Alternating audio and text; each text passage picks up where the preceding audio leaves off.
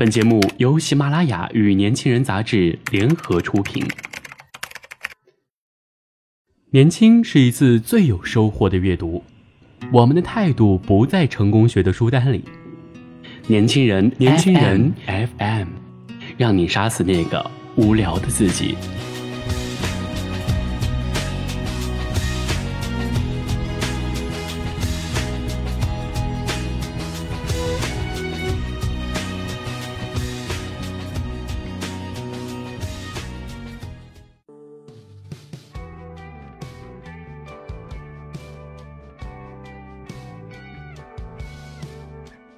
亲爱的听众朋友们，大家晚上好，欢迎收听今天的年轻人，我是主播舒杰。之前有和大家聊到过，舒杰是一名大四的学生。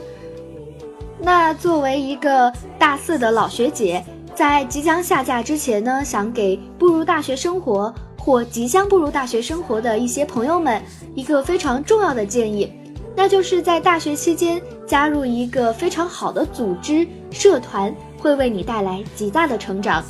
那么今天的文章呢，是一个大三的老学姐想给大家分享的一条重要建议：别为了合群而平庸。刚进大学的时候，大家互相之间还并不熟悉，所以通常会压抑着自己的性子。每个人看起来都似乎友好而热情，但随着时间的推移，大家的真性子就慢慢的显出来了。脾气好的，性子烈的。自私的，说话直的，藏着掖着的。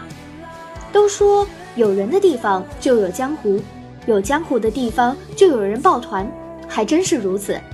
特别是女大学生宿舍的抱团行为，简直再正常不过了。三三两两的，真心的假意的，总有人没抱上团就被孤立、被排挤。女生们之间勾心斗角的那些个小伎俩，往往都是伤人不见血的，也就不多提了。那些个没报上团的被孤立就算了，还要被贴上不合群的标签。而更可怕的是，那些个被孤立过的人们耐不住那份寂寞和被排挤的心酸，选择了和所有人走一样的路，用一样的生活节奏，渐渐把自己变得平庸。为什么我要用平庸这个词？因为事实上，绝大多数的抱团和孤立行为都不是为了使他们本人变得更好。或者更上进，更谈不上什么共同成长、同甘共苦了。他们只是为了看起来不孤单。是的，只是看起来。在抱团行为中，为了迎合他人的生活节奏和需求，参与者往往会逐渐放弃自己的节奏。比如，周末你本想去泡个图书馆，但小团体的其他成员却想逛街。此时，如果你坚持去图书馆，那么会遭到如下待遇，他们会觉得你平时不去图书馆，这会这么爱学习，是伪学霸，是想超过他们。他们会觉得你不合群，姐妹们还没有泡个图书馆重要。而当他们逛街回来后，会是兴高采烈地讨论着你参与不进去的逛街趣事儿。是的，这就是真相。所以大部分人会选择妥协和放弃自己的生活步调。诸如此类的，还有细到起床、吃饭、考前复习，大到班级投票、评奖评优。你永远不能比身边的人努力太多，你不能起得太早去锻炼，不能在他们面前好好学习背背单词，不能对他们不喜欢的人表示欣赏，不能做太多。你还是自己吗？抱团的生活是你曾经想象过的优秀、独立、意气风发吗？你觉得自己人缘很好？身边总是人群环绕吗？可是你敢对他们说出自己的心声吗？你敢去做那些不合群的事情吗？而那些不合群的事情，恰恰是你实现自己美好目标的桥梁，也是父母对你深切的期待。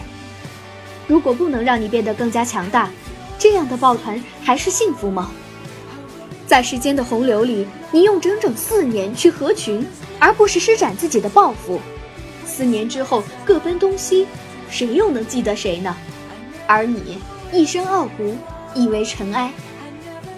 优秀者注定是孤独的，因为大多数平凡人不愿意为了目标而奋斗而深思。真正的朋友会为你的点滴进步而高兴，而不是携着你的寂寞抱团平庸。好了，今天的年轻人到这里就结束了，感谢您的收听。